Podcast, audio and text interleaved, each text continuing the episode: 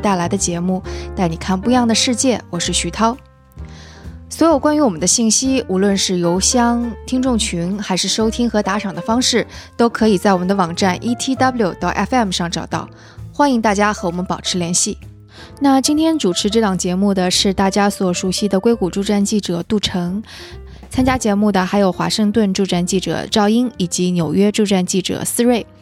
以及今天节目中所表达的观点都是个人观点，和他们所供职的媒体无关。那就请大家享用今天的节目。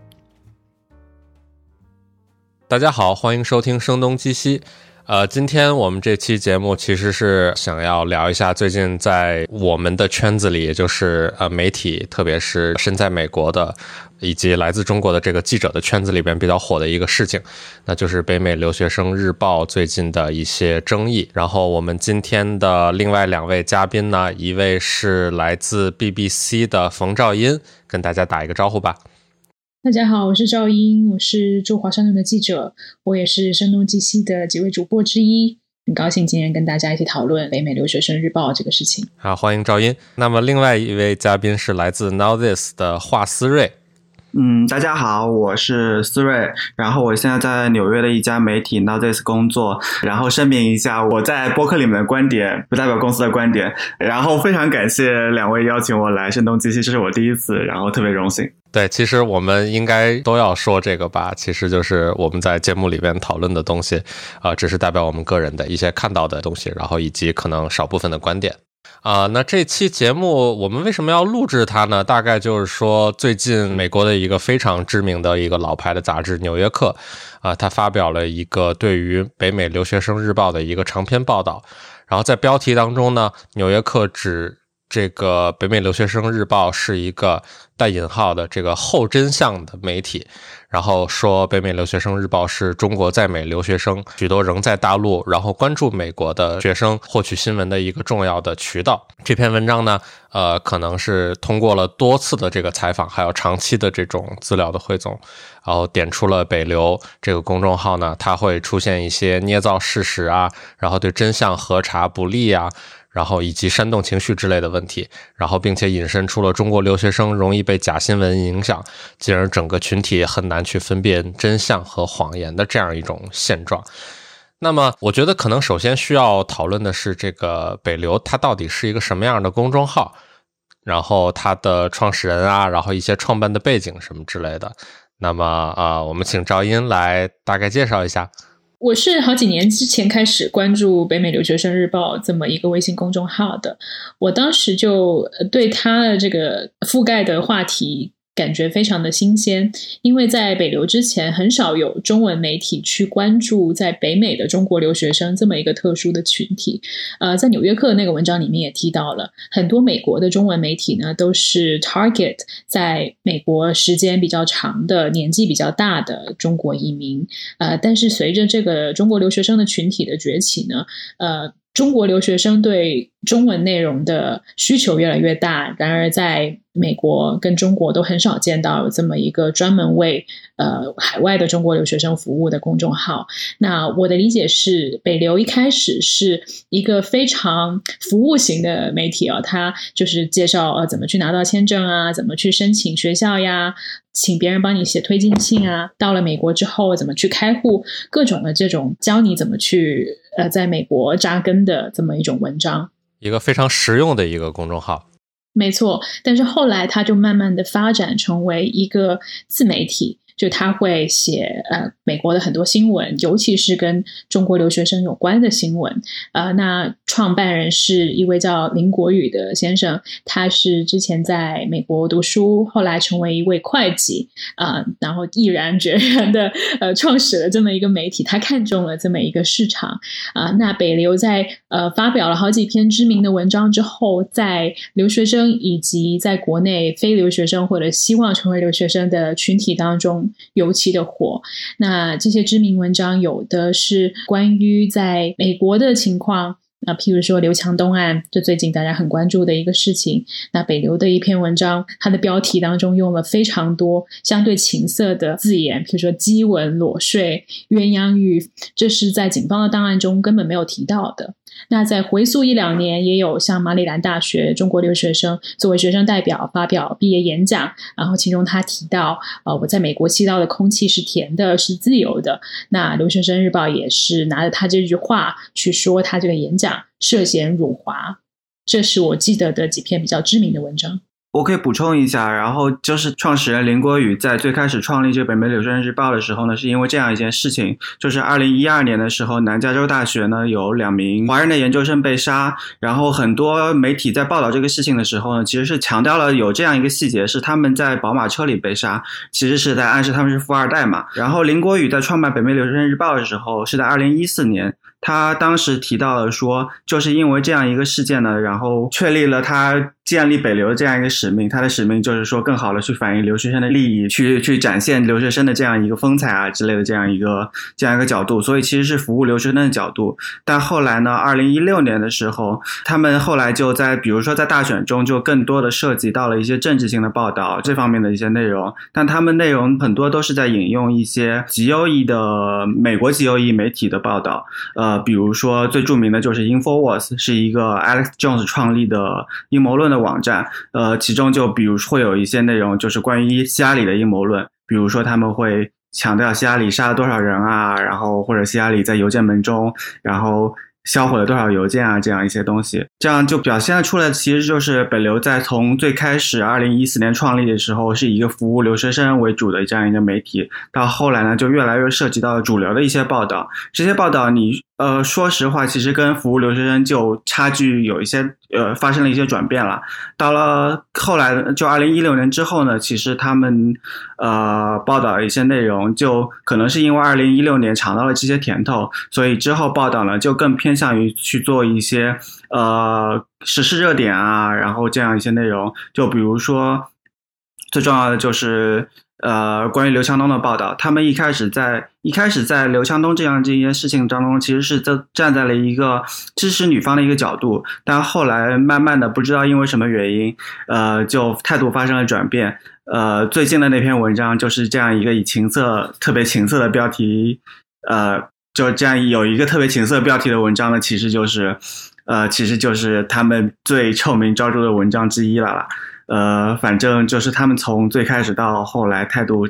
转变还是挺大的。我觉得思睿的这个补充很重要，因为留学生日报一开始是呃实用性的一个媒介，之后也有为呃留学生去争权益，去说出留学生这方面的观点。但之后，譬如说我们刚刚提到的马里兰大学留学生那个演讲之后，呃，我相信留学生日报是尝到了这个甜头，就觉得啊，如果你去批评某一个中国人或者是外国人涉嫌辱华的话，可以给他们带来这么大的流量。然后我觉得近年。来，来慢慢的就看到北流的这个取向是越来越去鼓吹一些爱国主义，在纯美国的报道上就越来越极右，尤其在大选的报道当中，我看到他们呃用很耸动的标题去提及很多呃阴谋论的观点，让我看的非常的毛骨悚然。就我觉得这些言论。不是很适合在这样的平台上去散播，尤其是对于国内的观众来说，他们很难去辨别什么是阴谋论，他们看不到太多其他的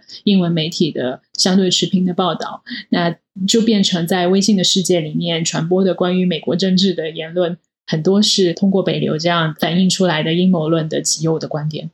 我想这也可能是为什么，呃，《纽约客》的对于北流的这个报道，它在标题里用了“后真相”的这一个词。我还专门去查了一下这个词的意思到底是什么，是在说不是真相，还是说另外的意思？然后我查了一下它的这个定义啊，“后真相”说的是客观事实在塑造公共舆论方面的影响力低于对情感和个人信仰吸引力的这种情况，就是用白话来说吧，应该就是情绪的煽动。对于人们的这种塑造公共舆论的这个力量强于客观事实，也就是人们都被情绪啊，然后被这种呃很大程度上是呃被煽动的这种东西去带着走，然后客观事实到底是什么样，可能变得没有那么重要了。然后这个就是后真相所要描述的一种一种情况吧。我想补充一下后真相的话题，就刚刚杜晨引用的是一个相对比较正式的 definition 一个定义。呃，我自己个人理解是后真相是。有一部分的客观事实，然后有一些捏造的事实，同时这个真实的客观事实是 selective 的，就它是 cherry picking，就英文说摘樱桃，就等于是说你只呈现某一部分的事实。啊，我们刚刚提到北流，他引用很多极右媒体的新闻报道，他自己在这个反击纽约客的文章当中就只是说，其实我们也引用 CNN 啊，我们也引用。呃，《New York Times》啊，那他没提到的是，他们其实也引用过很多次《纽约客》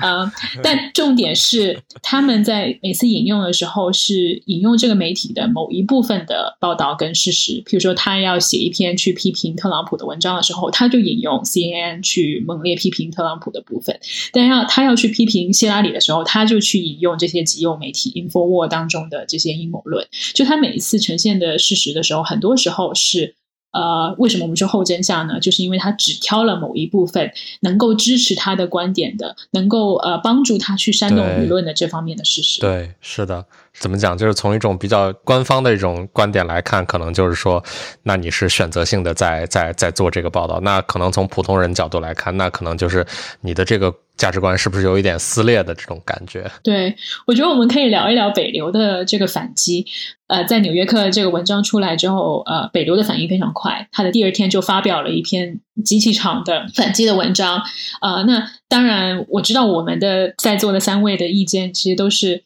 呃，很不能理解他这边反击的文章，尤其是当中也出现了很多的事实错误。譬如说，他们首先把矛头指向了《纽约客》的这位呃文章作者，他也是一位华人啊。然后在北流的文章当中就说，他是一位曾经在二十一经济报道工作过的记者啊，暗示他是因为报社出事了之后才到纽约去，然后迅速拿到了绿卡，这样一种没有事实根据的猜测。啊，然后当中还等于是煽动大家去人肉这位记者。那非常不幸的是，它里面提到的这位二十一的记者，其实并不是《纽约客》的那位记者，他们俩只是拼音上同名，都曾经在呃纽约待过。那可以说这两位记者都很无辜。嗯哼。没错，是的。反正我当时在看他的那个回应文章的时候，我是感觉啼笑皆非的。所有他被《纽约客》的那篇文章所揭露出现的这些问题，然后他相当于是通过这篇回击《纽约客》的文章又重新体现了一遍，呃，给我一种真的是啼笑皆非的感觉。对他有一个很大槽点，就是北流的回应文章开头的时候就说，他们采访北流是在二月份，然后发表文章是在八月份，然后中间隔了六个月的时间，他在暗示的是说。为什么一篇文章要隔六个月才发？然后就接下来就暗示说这个事情一定是跟现在香港发生的事情有关，所以是一个外国媒体为了黑中国媒体而进行的一这样一个操作。呃，就其实对于大部分在媒体从业的人来说的话，特别是在美国媒体从业的人来说的话，六个月发表一篇文章其实并不是什么特别罕见的事情啊。但是对于北流这样的媒体来说，他们一天一人可以写出不知道多少篇文章的人来说的话，真的就是。一个完全不可以理解的事情。我也想补充啊，就算是《纽约客》是看准了现在香港的事情，呃，或就是希望在这个时候去推这篇文章，其实也是无可厚非。不要忘记，《纽约客》是一个美国媒体呃，然后大部分的美国读者其实对中国的话题是相对比较无知的。呃，他们的确是需要一个 news pack，一个新闻事件去燃起他们对这部分的好奇。没错。呃，那我觉得。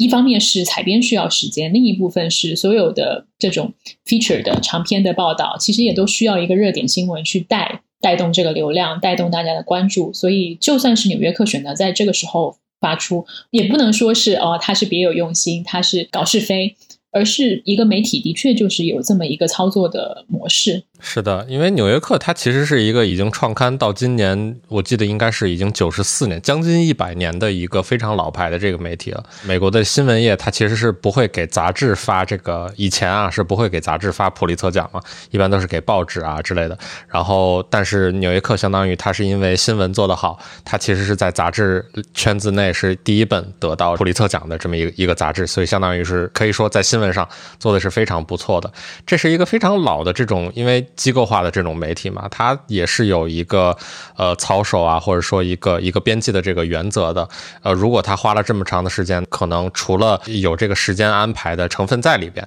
同时，他可能也是需要层层编辑去把关。这个，我想二位在这个西方媒体工作的中文记者，可能都会有这方面的一些感触吧。纽约客还有一个让同行都高山仰止的地方，就是他们有一个事实核查员这么一个角色。嗯他们的 fact check 是在行业之内的一个标杆。没错。呃，fact check 其实是很多记者的日常工作哈，但是在纽约客，他们是专门设一个部门，有会讲各种语言的事实核查员，他们的唯一工作。就是去核查记者采访的内容以及报道的各种细节。这个角色跟记者如果是分离开来的话，就对记者起到了更重要的监督的作用。呃，其实，在北流的这个反击文章当中，它有一个截图是北流的人员跟呃这位纽约客的记者之间的对话。这位记者就告诉他了：“哦，我们会有事实核查员来跟你打电话来核查。”你的言语当中的任何细节，这恰恰就证明了《纽约客》的这个文章是经过北流受访者的这个认可的。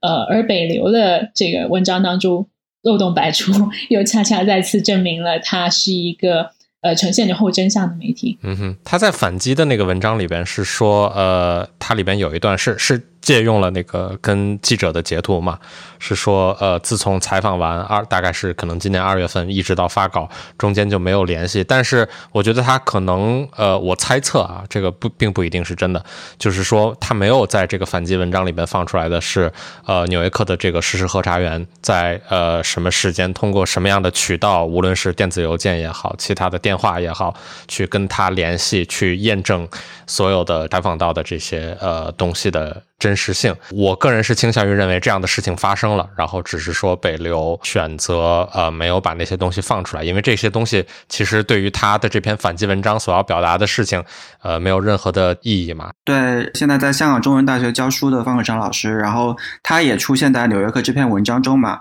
然后他自己也晒出了他和《纽约客》的事实核查员的这样一个交流的一个邮件，所以。就像方老师这样子，在文章中只出现了一段的人，如果都有这样一个事实核查的话，我我我是不相信说他们没有对北流进行一个事实核查的。哎，其实大概了解了这个事情之后，我们现在其实脑子里会有很多疑惑。那我有一个问题想问给思睿：是什么样的原因造就了北流这样的一个自媒体呢？呃，之前我的一个朋友。杨雕雕在端传媒上发表过一篇文章，标题叫《搬运号：中国信息壁垒催生的特殊媒体》，然后讲的就是类似于北美留学生日报或者其他一些呃以报道国际为主的自媒体的这样一个现象。比如说英国那些事儿，然后英国报姐，他们都是以报道国际为主的这样一些自媒体啦。因为他们都大部分其实主要的团队都是在国内，可能会在国外设有一些所谓的驻外的人员了。呃，但是。大部分人其实还是说在北京、在上海，然后看外国的媒体去进行一些搬运和摘抄。当然，这点其实我觉得是无可厚非的，因为本来编译呢就是一个就是对于国内媒体报道国外的一个常态了。呃，在美国媒体中也有很多人在做 aggregate，就是把。纽约时报或者 BBC 这样主流媒体报道新闻去做一个整理之后，再做再发出自己的文章，呃，这样成本呢会比自己去做原创报道低很多。但是他们在编译的时候，在选择自己信源的时候，这个就非常重要了。那你到底是选择说一些比较可靠的，我一些比较可靠的主流媒体呢，还是说你去选择像 Daily Mail 一个？一个也被维基百科应该是除了名的就不算做新闻网站的这样一个媒体，或者是阴谋论啊，或者是一些根本就没有经过核查的论坛的内容呢？这个这个差别其实就很大了。现在国内媒体报道国外，其实最主要。就是他们并不是说有一些自己的，当然可能有一些 agenda，但并这这些 agenda 我觉得不是主要的，更主要的可能还是从一个猎奇的角度，所以就是怎么耸人听闻，怎么写，怎么怎么写的，怎么可怕怎么写。所以说他们可能一方面会写一些希拉里杀人文章，一方面也会写一些特朗普干了什么什么事情的文章，这个其实就很很矛盾嘛。呃，然后另外一方面，他们在做一些严肃的报道的时候，因为他们本身是没有证件的，没有就是采编资格的，所以他们就要为这些央媒施沾了。人民日报、新华社，然后采央视用什么样的风向，他们就跟着用什么样的风向。所以说，他们其实在这方面的报道上面是跟呃跟着央媒跟风走的。嗯，对，这个其实体现了一个情况，就是说可能涉及政治的，或者说一些比较重大的这种呃新闻事件的，去报道它的角度，或者说决定叙事角度的这种权利，至少是在国内可能是被少数媒体，特别是央媒去控制的。嗯，我想我们都很理解，现在中文媒体的空间是很特殊的，无论是在境内外，优质的中文信息源都是缺乏的。都是支离破碎、青黄不接的，然后立场很多元化，但是通常某一个观点的人就只能听到对不停的重复他的那个观点的那样的话。呃，尤其是微信现在作为华人一个呃最 dominant 的。呃，沟通的工具成为了很多人初始的阅读的工具，呃，然后语言又是成为我们其中一个障碍，哈，还有其他的科技上的障碍。那这样封闭的生态呢，就造成造谣的成本很低，查证的门槛很高。对，呃，比如说其他的自媒体。也是有有像北流这样很煽动性的文章，比如说亚马逊平原要烧没了，呃，西方媒体都晋升都集体的不报道这个事情，然后其中配了很多的图片，其实是好几年前的各个地方的呃不同的图片，有的图片甚至并不是一个生态的危机，可能就是生命自然的一个循环，是的，呃，但是这样的。文章就是在微信这样一个封闭的传播空间里面，尤其得到吹捧。然后十万加又是各个公号在追逐的一个标准，哈，是他们广告收入的来源。就在这么一个资本跟流量不停的沟合的循环之下，好像我们就一直要生活在这样粪便般的信息环境当中。是的，呃，我有一个亲身体验吧，大概就是就是在昨天，我们我们录制这个节目其实是在周日吧，然后在周六的。时候，我其实一整天都在写那个最近 Netflix 上面一个很火的呃呃纪录片，叫做《美国工厂》，讲的是呃中国很著名的这个福建省的一个企业叫福耀玻璃，然后在美国俄亥俄州开工厂的这么一个事件吧。我在写之前，我是要查资料嘛，然后中文这边呢，我就会看到很多的媒体，特别是以微信公众号，然后一些可能自媒体平台，他们的报道会强调奥巴马一家，奥巴马还有还有前第一夫人呃米歇尔奥巴马对于这。部片子的一些贡献，然后他们有一些媒体会说这是呃奥巴马的制片公司，他他是确实开开了一家制片公司，叫做高地制片 （Higher Ground Production）。然后会说这是奥巴马的制片公司的第一部片子，然后但是其实如果我们去更多的去查一下这个关于这部片子的资料，去看一下他的演职人员的这个名单，然后甚至说我们很容易的就可以跟这部片子的制片人建立一个联系，无论你是通过 LinkedIn 还是通过其他社交网络，还是通过电子邮件的方式，其实很容易去跟他们建立联系。然后我去做了一下查证，片子的一个制片人他就告诉我，呃，我的这个感觉其实是正确的。奥巴马的这个公司，它其实在这个片子里边基本上没有任何的这个 input，它只是说在非常后期的时候，呃，参与帮助了一些这种宣传的工作。然后很多人也是说引用奥巴马他本人在 Twitter 上的一条一条推文吧，就是说这是我们公司的第一部片子。然后很多人就信以为真了。这件事情给我的一个经验就是说，即便是奥巴马在 Twitter 上说的东西，你也不能全信。嗯，呃，奥巴马没说错，但是奥巴。马也没有去隐藏，他其实基本上没有参与这部片子的制作这么一个部分啊。我留意得到，奥巴马夫妇他们在 Facebook 的公众号上面就发了一段他们与这部片子两位制片人的对话。对啊，他们一边喝着咖啡，一边说：“呃，制片人问他们，哎，为什么你们会对我们这个片子有兴趣？”然后奥巴马夫妇就解释了，他们是看了这个全片之后，如何的欣赏这个片子，所以决定加入到这个发行跟后面宣传的阶段。对，所以其实奥巴马夫妇也没有尝试去抢这个功劳哈。我能够理解说，国内的公众号需要奥奥巴马夫妇这么一个相对名人的名气来带动他们的流量，但他们确实应该去查证跟呃写清楚。其实奥巴马夫妇并没有参与到具体的电影的制作当中。对，没错。刚才讲到亚马逊大火，然后我现在刚刚看到了一篇特别神奇的文章，就是刚才之前的文章是在讲说亚马逊发生大火之后，西方媒体集体沉默嘛。然后这篇文章的标题叫做《亚马逊大火是全世界最残忍的一幕吗》。不要被环保骗子洗脑绑架。然后这篇文章的前半段对这个之前西方媒体集体沉默这个东西进行了辟谣，辟谣了之后呢，就开始宣扬另外一个谣言，就是去去否认全球变暖这样一个现象，去否认气候变化这样一个现象。然后这篇文章现在已经五点五万的阅读量，我不知道它会不会有十万加。天哪！对，我在亚马逊雨林这个事情之后，就观察到，现在微信公号很喜欢把西方或西方媒体当做一个靶子，就无论是报道什么，在标题里面都要写说西方媒体集体沉默，就好像只有他们发现了这个事情。对，我就在朋友圈里面吐槽了一句：，就难道世界主要通讯社路透、法新、美联社现在都是微信公号吗？都是中国媒体吗？就其实这些微信公号，他们也没有驻巴西雨林的记者是吧？他们不可能有第一手的信息，他们绝对也是看到了西方媒体的，尤其是通讯社的报道之后，才来去报道这个事情。怎么可以就说西方媒体完全没有报道呢？这是基本上有思考的人都能够解除的一个谣言。对我，我后来也发一条微博吐槽，然后说。呃，一群从不看西方媒体的人转发着西方媒体抄来的公众号，指责西方媒体集体沉默。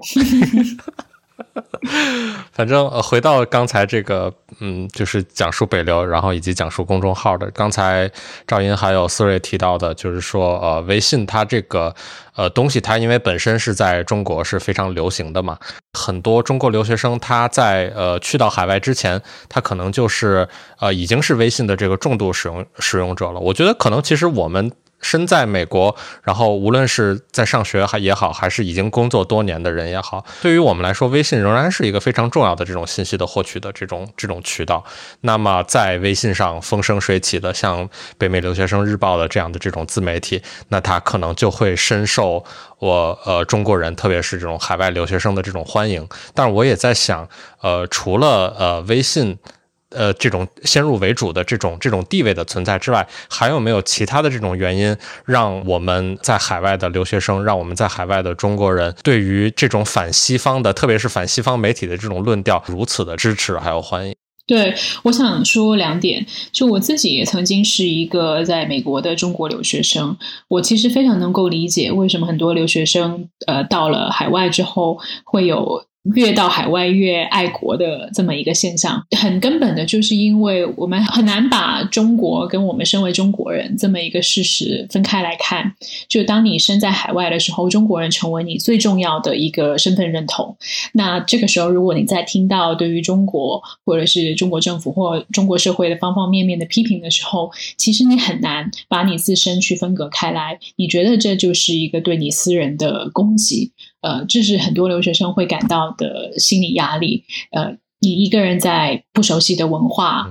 语言环境当中，然后你的朋友也许很多都不是中国人，他不能够理解很多你的国家的一些很复杂的地方。呃，他们也许有时候一个很简单的表述，呃，就把你惹毛了。呃，是的，或者你在看西方媒体的时候。我自己供职于西方媒体哈，呃，但我承认说，很多西方媒体对于中国的认识是非黑即白的，没错，因为他们很多的目标。呃，观众是外国人，那他们对中国的理解其实很片面。也许中呃西方媒体呈现出来的一些报道也是相对比较简化的，这是西方媒体可以去进步的空间。但确实，也许在留学生的眼中，或者是中国人的眼中，他们看到了这些西方媒体报道，他们觉得就是要挑中国的毛病。呃，然后另外一点是，新闻其实。绝大部分是负面的，嗯，呃，但我们在中国长大了，也许我们不能很好的理解这一点。你会觉得哦，新闻应该是宣扬正能量的，不是负能量的。但你看美国的新闻，无论是报世界各地还是报美国的社会，绝大部分的新闻都是负能量的，都是在批评。呃呃，这个批评的出发点是希望。这个事情能够变得更好，我想很多的中国读者可能还不能完全的理解这一点。同时，身在海外的留学生尤其感到孤单，尤其感到自己的呃声音没有被听到，没有被反映在媒体上，那就会呃变得更加爱国哈，就觉得应该有媒体来发出我们的声音，而不不是要再去听西方媒体的这些屁话。对我可以讲一下我之前自己。算是亲历的一件事情吧。就是之前杜克大学有一个教授去给学生发邮件，然后邮件的内容就是说，你们不要在公共场合，不要在学校里去讲中文，然后你们要在这些场合用英文。然后这个邮件其实就后来引发了很大的反弹嘛。我我后来把这封邮件截图发在 Twitter 上，转发也是非常多。这个事情其实就反映出来，然后留学生这样一种复杂情感嘛。因为后来你去看他们的一些评论，有一些只是说我凭什么不能讲中文？我来了美国之后，我当有权利，也有权利去讲自己的语言，保留自己的文化。呃，我觉得这样无可厚非的嘛。但是又有很多人就去发散到了说讲中文是一种表达自己爱国的这样一种情绪，所以就是就这个情感其实是很复杂的。我个人觉得，你不是说来了美国之后就一定要啊，我要看英文，我要讲英文，我要把自己之前的所有东西都抛诸脑后，所有接受的教育都抛诸脑后。我觉得这样也是这样也是不对的嘛。但是另外一方面，就是的确现在中文的这样一个支离破碎啊，然后或者说粪便一般的这样一个媒体的环境，的确是不大好。所以说你在你其实说到底，其实是一个媒介素养的问题。你可以去看中文内容，但是要保证自己看的中文内容是一个相对来说比较优质的一个中文内容。就比如说像财新啊、像端传媒啊这些一些比较严肃的媒体，你是可以多看的。但是呃，但是对于这样一些完全是完全是低质的、劣质的，在浪费你时间的东西，你。你完全是可以少看一些，就不用浪费自己时间的。是的，对，因为我自己其实是在做微信公众好的这个行业里边嘛，然后我的这个从业的感觉真的就是说，呃，每天要去抵抗这种呃标题党追逐十万加去煽动情绪的这种呃诱惑，其实真的是这样，因为我们的。呃，相当于我供职的也是一个机构媒体嘛，然后我们的呃可能考核指标也是呃呃流量，或者说也是这个订阅用户量，然后所以平时如果说我们真的要去尽最大的这个可能性去追逐这个目标的话，那我们我我我想我们的内容可能会跟北美留学生日报或者其他一些呃比较著名的这种煽动性的这种账号，比方说咪蒙之类的，可能呃内容的风格会差不多吧，但是说呃与此同。同时，我们内心又有一种一种，就是像天使和恶魔一样的这种缠斗吧，就是会说，那如果我们。都像北流那样去做内容的话，那这个内容我们做它的意义是什么？我们是为了增长，去为了数据，然后去为了赚钱在在做这个媒体，还是说，呃，我们做这个媒体的初衷是要传达准确的、真实的，然后立场尽量是不偏不倚的这样的一种一种信息。最后，我们可能会选择说，呃，自己的这个心心目中的一种一种，就是对于自己的一种道德的考量，然后仍然是不能。放弃吧，那否则，如果我们放弃掉它的话，那我们又有什么理由去说自己还是一个记者呢？可不可以再分享一些你们的新闻编辑室当中对于新闻内容质量的优劣，以及呃可能标题党啊，或者是其他的手段来让这个流量更高的这两者之间的权衡的一些例子啊？嗯就我相信是很难取舍的东西。对对，没错。呃，这个可能呃。至少在在微信公众号上来说，我觉得可能呃跟这个选题有非常大的关系。有一些选题，比方说像如果我们也选择像北流，然后以及一些呃北在北美比较知名的这种华人的呃微信公众号，如果我们每天也去写他们的这种选题的话，比方说一些呃跟政治有关的，跟当地的一些呃正在投票当中的这种法案，然后跟呃当地呃选举的这个参选人有关。的一些选题的话，那其实想要做标题党是非常容易的。比方说，一个一个大选的参选人，他的一个证件，呃，不符合我们这个群体的利益的话，那我们非常容易的就可以说我们不支持他，我们可以去批判他之类的这样的。但是如果像我们吧，我们是做大部分时间是在做科技的这种内容，那如果对科技的这种报道的话，我们还是要说尽量的去。呃，公平的，然后要去传达事实的这种报道的方法，比方说有一个人工智能，核心是一个机器学习的算法，那我们还是要比较深入浅出的去解释这个机器学习算法的的这种工作的原理，而不是说像很多的这种呃其他的科技媒体一样，一上来就直接说啊，这个是一个最新的天网。然后他马上就要取代某个行业里的某一些人，然后这样的标题党我们是可以做的，但是它是真实的情况吗？可能并不一定是。当然也有一些科技的选题吧，比方说之前我会发现在国内有一些呃比较著名的这种所谓的自主创新的这种科技的项目，比如说一个自主创新的浏览器，那它本身就是抄袭的呃 Google 的这个开源的这个浏览器，只是说自己发明了一个壳套在上面的话，那我可能就比较放心的大胆的去标题党一点，我就说你这个自主创新简直就是以换壳为本。那要做标题党哦，我觉得至少对我来说吧，或者说对我们这个这个公众号，我们这个机构媒体来说，还是要建立在它符合事实的这种前提下。我觉得各媒体的定位很关键。譬如说，在科技领域，也许是做深度报道，特别是关注海外科技呃最新进程的媒体很少。你们是其中的佼佼者，呃，所以你们瞄准的是关注这一方面的读者。但很多的微信公号，它是相对比较短视的，它只是追求哦一篇十万加，再一篇十万加，或者是像北流这样的公号，它瞄准的就是喜欢吃煽动性内容的读者，习惯这样表述方式的读者。我其实很担忧微信公号的这个新媒体的现象会毁掉中文这个语言。我觉得现在中文读者，尤其是墙内读者，对于文字的口味越来越重了，就好像没办法再好好的写严肃新闻、读严肃新闻，需要去邪虐的去描述一个事件，呃，用很多的动图，用短句子，用各种煽动性的反问、挑衅，其实是很考验我们每一个人的媒体素养，真的。杜晨，你你觉得为什么即使是出了国，呃，能够读英文的人，还是那么愿意通过微信来获取信息？我觉得就像我刚才提到的嘛，就是呃，微信这个东西，因为它是先入为主的，它是呃很多中国人，无论是呃。还在国内，还是说已经走出海外，它仍然是我们这个族群当中最主要的一种，呃，基于互联网的这种沟通方式。然后它因为之前在国内的时候，这个这个 app 本身在国内的功能太强大了，几乎所有的日常的生活当中的一些需要都可以在上面完成。久而久之，我们就形成了对它的一种非常重度的这种依赖吧。这个不光是在普通的生活当中，甚至是在工作当中，我们也是会重度使用微信的。就即便是像我们这样的一个相对来说比较严肃的机构媒体，我们至今仍然没有说去选择一个，比如说像 Slack 或者像其他的那种呃比较专业的这种办公级别的这种沟通工具，我们选择的仍然是微信。这个真的是一种我们根本出不去的一个圈子吧，就是它上面。的中文信息是是最多的，然后也是最全的。当然，它的质量，这，我我我在这里相当于是就是直接忽视了它的这个质量嘛。但是它仍然是最多和最全的。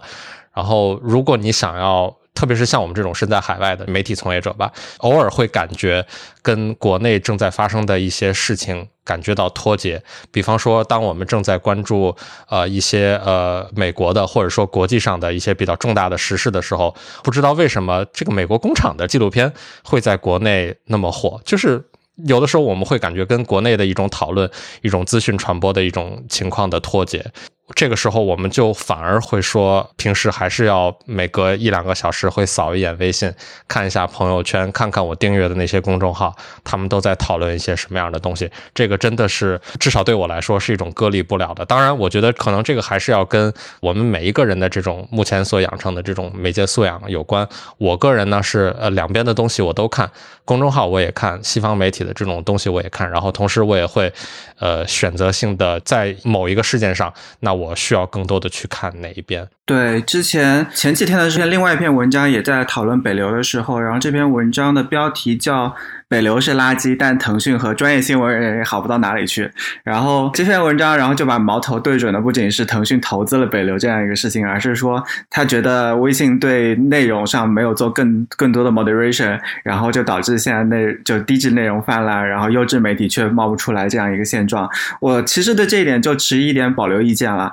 微信采取这样一种放任的态度，但你可以去看一下今日头条，它其实是对于机构媒体，然后做了一个把他们的排位有一个提升的。然后他们把央媒呢就放在最上面，就你去刷今日头条，头头三条必然是央媒的内容，所以就我可以我可以理解腾讯这种思路，就是我如果要插手去做内容的话，然后其实这样一个后果并不比现在好好到哪里去。然后另外一个就是微信这种就是这种用于私密聊天上这样一种封闭的生态，就本身就会导致说谣言传播的很广。然后这样就这个问题其实就是一个国际问题，就不仅仅是微信有这个谣言传播的问题了。然后像 WhatsApp 啊，然后像别的一些就是用于私密聊天软件上也有很多谣言传播的情况。所以说，其实就是比如说像 WhatsApp 在印度是也有很多谣言传播的问题，这个问题 Facebook 到现在也没有解决。是的，所以这个是这个问题其实是一个还挺难解决的问题。啊，我记得之前好像是在斯里兰卡吧，还是好好像。东南亚还是南亚的一个国家，好像是纯粹因为在 Facebook 平台，然后 Facebook 下面拥有的一些平台上，包括 WhatsApp 上面的一些假新闻的这种传播，在当地煽动起了非常多次的这种。类似于种族屠杀之类的这种，就是非常负面的一些事件。对，缅甸和斯里兰卡，然后以及印度这种问题都非常之严重。然后很多原因都是因为在社交媒体上传播的假新闻。对对，没错。然后我刚才听到思睿在讲这些东西，我其实有一个想法，就是说科技公司，然后特别是这些社交媒体公司，前者是我们就就拿腾讯来说吧，后者比方说 Facebook 这样的公司，他们在就是过去非常长的一段时间里面，他们。其实是扮演了媒体的职能吧，但是他们从这些公司自己的出发点来看，他们会把自己定义为一个平台，然后他们不会把自己的就头上套上这个媒体的这个帽子。当然，他们这样做是有他们自己的想法吧，比方说，可能在一定程度上会逃避对于内容审查的道德压力，就是当有人。举报说你们这个网站上的这个假新闻太多的时候，他们可以说啊，那我们是在确保不同立场的新闻都可以。在我们的平台上传播，我们是在确保这个言论自由、表达自由之类的这些东西，他们会用这种理由去搪塞过去，但是造成了一个现实的情况，就是说在社交媒体上，优质还有劣质的内容同时都在上面。然而，通常来讲是这种比较劣质的内容会传播的更广一些。这个在 Facebook，然后包括在微信公众号上都会有这样的情况的体现，以及在这些科技平台台上，新闻跟内容好像已经没有了界限，这也是纽约客写北流的那篇文章当中提到很重要的一点，他们去问这些北流的工作人员，所以你觉得你做的是新闻还是内容呢？那创始人林国宇就直接说，你觉得这两个有区别吗？这个就体现了他们对于新闻的理解，可能对于跟我们这样传统、相对传统的新闻人的理解不一样哈。新闻是要给读者一个对更为全面的、相对中肯的一个资讯的 update，但是内容。任何的人都可以做内容，广告也是一种内容，公关也是一种内容，propaganda 也是一个内容。对。就是现在媒体的一个竞争对手已经完全发生了变化。然后之前，比如说《纽约时报》，它的竞争对手可能是纽约当地的什么 New York Daily News 啊，然后以及 New York Post 这样一些当地的媒体。然后他们只需要和别的一些新闻媒体进行竞争。但现在他们发在了 Facebook 上之后，他们竞争的就不仅仅是新闻了，不仅仅是全国各地的媒体了，然后还有朋友发的猫猫狗狗，朋友晒的娃，然后就是各种各样的东西，甚至说别的平台 Netflix 也在跟他抢抢占。时间嘛，所以说它就这样一个生态，其实就会导致一个 race to bottom 劣币驱逐良币的这样一个情况。我们刚才其实讨论到了一个关键词，叫做媒介素养。我一直在想，就是说，可能当我们是媒体从业者的时候，这个东西其实对我们来说已经非常不陌生了，因为我们呃去做日常的这份工作，我们扮演我们所扮演的这个职能，必须要求会有这样的一个媒介素养。但是说，对于一个普通的网民来说，要求他们。具有这种媒介素养，好像又不太现实。然后我就在想，我们到底应该如何在普通网民当中培养这种媒介素养，以及它到底是什么？其实，这这可能是一个比较关键的问题。我在这上面也许比较悲观哈，就像你说的，我觉得很难培养每一位读者都有这个媒体素养。我的理解当中，媒体素养就是对任何的信息，你你都是批判性的去思考它，你去怀疑它的真实性。尤其是你听到一个非常煽动的、很耸人听闻的消息之后，你会想：哎，这真的是真的吗？我需要去多方查证。但这个事情做到一个程度，到了极端之后，就会变成对所有媒体的不信任。呃，最近我关注到的一个情况是，我。在国内的很多朋友，他们其实呃信息来源是很广泛的，不仅是国内的媒体，也有境外的媒体，他们也读英文，呃，但他们会觉得任何的媒体都是有自己的政治取向的，都有他们的政治议程，没有完全独立的媒体，所以他不知道去信任哪个媒体。他知道很多媒体是宣传，他知道很多媒体是呃有自己的政治理念，那他选哪个去相信呢？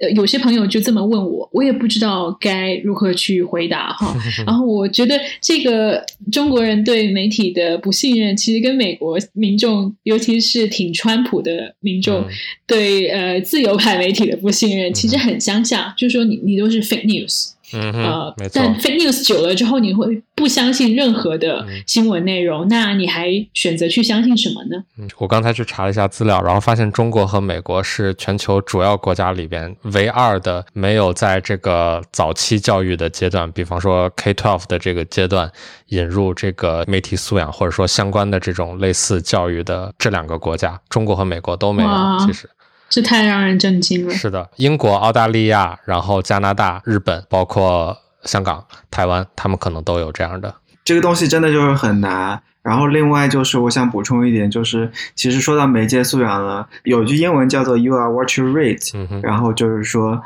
你看的什么东西就决定你这样一个人是什么样一个人，其实就跟你吃什么东西就决定你是什么样一个人一样。是的，不是说你就不允许你去吃麦当劳、吃肯德基、吃垃圾食品啊。但是你在吃这些东西的同时呢，你需要补充一些呃有营养的东西去补充，去保证自己这样一个身体是能全面呃正常运行的，去全面发展的。嗯哼，没错。呃，最后我觉得可能有一个展望性质的这种问题吧。现在我们。有北流这样的这种媒体，然后它多次被封，但是又多次原地满血复活。那么未来，呃，无论是在基于微信公众号也好，或者说在一个更广泛的这种中文互联网上，我们还能不能够享受到一个健康的这种中文媒体生态？然后以及想要实现这样的一个目标的话，到底需要一些哪些方面的努力呢？这个问题太沉重了，一个非常大的问题，是吧？我觉得如果没有一个官方权威的介入的话，像北流这样多次被封又多次原地满血复活的现象将一再的发生。而且很多人也指出，北流背后就是有腾讯的支持，有腾讯的投资。同时，如果中文媒体这个流量资本呃不停循环。这个现象没有得被打破的话，我很难看到一个出路是媒体的机构会主动放弃这些流量来争取更优质的内容。哈，是的，我现在还是挺悲观的。就一个是因为现在整个就像刚才已经提到了很多了，就是媒体就海外中文媒体是一个支离破碎的情况，然后国内呢是有房间里的大象，我不能说。呃，国外呢，现在我觉得唯一。就是唯一的点希望呢，就可能是现在在海外的中国人越来越多，然后中间必然会有一些是媒体，是曾经的媒体人，是呃有新闻理想的人。他们可能会去做一些相对来说，呃，相对来说更加优质的一些公众号啊，或者是媒体啊，什么样的？就比如说，之呃，最近就是在北流这件事情当中，把《纽约客》这篇文章翻译到中文的，是叫“加美必读”吧？这样加拿大和美国必读，对它背后应该也是一些相对来说专业一些媒体人。呃，如果这样一个现象在接下来就有更多的、更多的发展的话，应该还是一个，我觉得还是有一些希望在的。或许我们可以推荐一些我们觉得好的公众号，在墙内可以阅读的。呃，譬如说我们刚刚说到亚马逊雨林的这个事情，呃，在各种的流量狂欢之后，新京报发了一篇去核查这些爆款的文章当中的很多图片，其实是多年之前的，是世界上其他地方的。所以你看，还是在传统媒体上 会有更加冷静客观的发生。所以我会鼓励大家还是去关注。这些呃名声非常好的，已经持续努力了很多年的国内媒体，我知道思睿跟其他的几位呃在海外，然后中英文都非常优秀的小伙伴，有结伴一起去翻译一些外媒的长篇文章。思睿，你的那些文章通常会发表在哪里？哦，我们有一个公众号叫“一家”，翻译的“译”，家庭的“家”。呃，这个公众号我们是经过了大西洋月刊以及可能有一些其他媒体的授权，然后翻译了一些英文的长篇的文章。不过更新不是很频繁，呃，我们大家都可能有自己的工作，然后大家都特别忙，所以可能一个月会发表一篇这样。我觉得可以推荐一下方可人老师的新闻实验室，虽然最近应该是在被关小黑屋了，然后但是应该不久之后会重新复更吧。呃，我觉得这是一个非常能够提升自己媒介素养的平台。嗯，没错，对。然后刚才我其实，在我们在聊的时候，也我是提到了那个教育那一块嘛。